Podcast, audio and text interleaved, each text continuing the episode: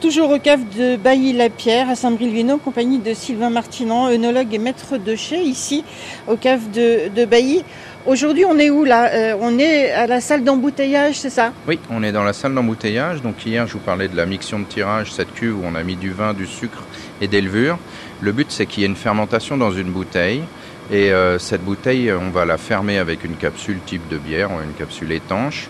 Quand vous faites une fermentation, les levures euh, transforment le sucre en alcool et dégagent du gaz carbonique et de la chaleur. Et toute cette notion de prise de mousse, c'est le fait que tout le gaz carbonique créé par cette deuxième fermentation en bouteille reste dans la bouteille plutôt que de s'échapper dans l'air.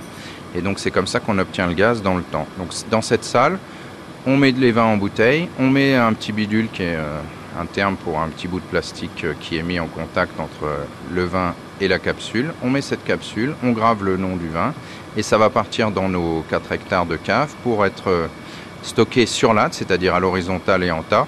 Et là, on va faire à la fois une fermentation et ensuite un élevage.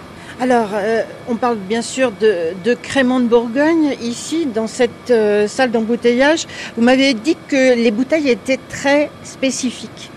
Oui, elles sont spécifiques, elles sont en verre comme à peu près toutes les bouteilles de vin anciennes. Par contre, elles doivent résister à la pression dégagée par cette fermentation et qui restera dans la bouteille. Si vous n'avez plus de pression, à la fin, vous n'avez plus de gaz.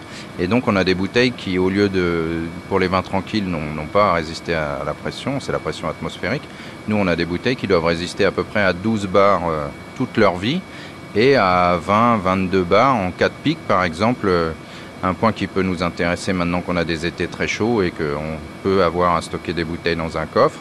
La température augmente la pression dans une bouteille. Ça veut dire qu'une bouteille à 20 degrés ou une bouteille stockée à 40, bah, vous n'avez plus la même pression dans la bouteille. Et donc, si cette bouteille a un défaut ou si vous montez à des températures vraiment très élevées, il y aura un risque soit que le, le muselet qui retient le bouchon casse, soit que la bouteille explose. On va parler de cette appellation crémant de Bourgogne. On est dans, au berceau de l'appellation ici, Sylvain. Oui, dans les premières années, on fait 90% des créments de Bourgogne en toute modestie. Donc on est vraiment le berceau, là où on l'a élevé, là où on en a pris soin à sa naissance. Et où euh, après, au fur et à mesure, les élaborateurs qui faisaient du Bourgogne mousseux depuis euh, plusieurs siècles se sont tournés et ont basculé définitivement vers le crémant de Bourgogne jusque dans les années 90. L'appellation est née en quelle année?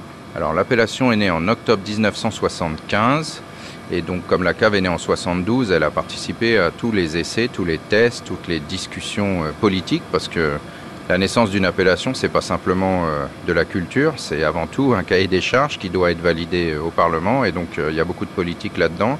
Et l'appellation Crémant de Bourgogne est née en octobre 75 en même temps que le Crémant de Loire.